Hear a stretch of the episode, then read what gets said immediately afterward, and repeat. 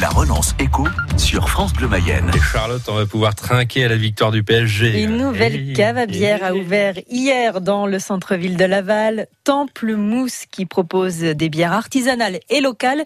Une ouverture en pleine crise économique et sanitaire, Clara Guichon. Sur le mur du local situé dans la Grande Rue, inscrit à la craie sur une ardoise noire, spécialité mayonnaise.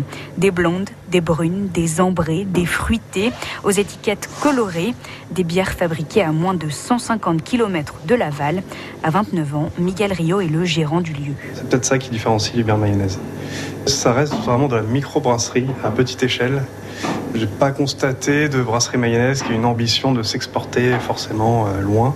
Ça reste du produit local, ça reste un esprit mayonnaise, euh, c'est notre terroir et euh, on le fait vivre.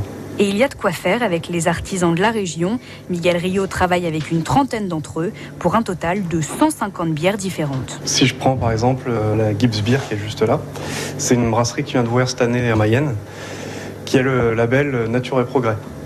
C'est un label bio euh, plus plus plus, c'est beaucoup plus contraignant, il n'y a pas de plastique, il n'y a que des produits naturels. Euh, la brasserie Cousin qui est juste là. Là, lui, sa spécialité, c'est plus euh, de faire beaucoup de recettes. Tout ce qu'il aime faire, il le fait, il le tente.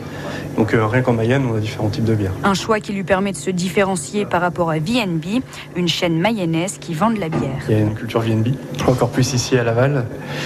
Par contre, moi, je propose une alternative. Déjà, c'est d'être dans le centre-ville et je propose uniquement de la bière artisanale.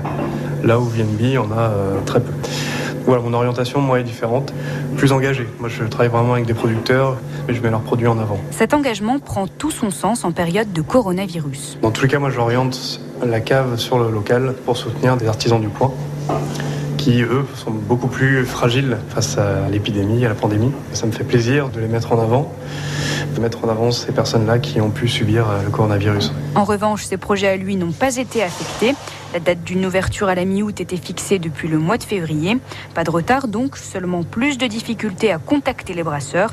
Reste à trouver des clients. Miguel Rio est optimiste. Je pense quand même que les gens ont euh, toujours besoin de se faire plaisir c'est une sorte de médicament. Le plaisir et, le côté épicurien, c'est que quand ça va mal, on aime bien se faire plaisir aussi.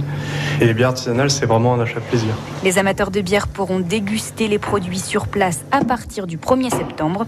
En attendant, la vente à emporter est lancée. La relance éco en Mayenne à retrouver sur notre site internet francebleu.fr. On rappelle bien sûr que la bière est à consommer avec, modération. Mais oui. Euh,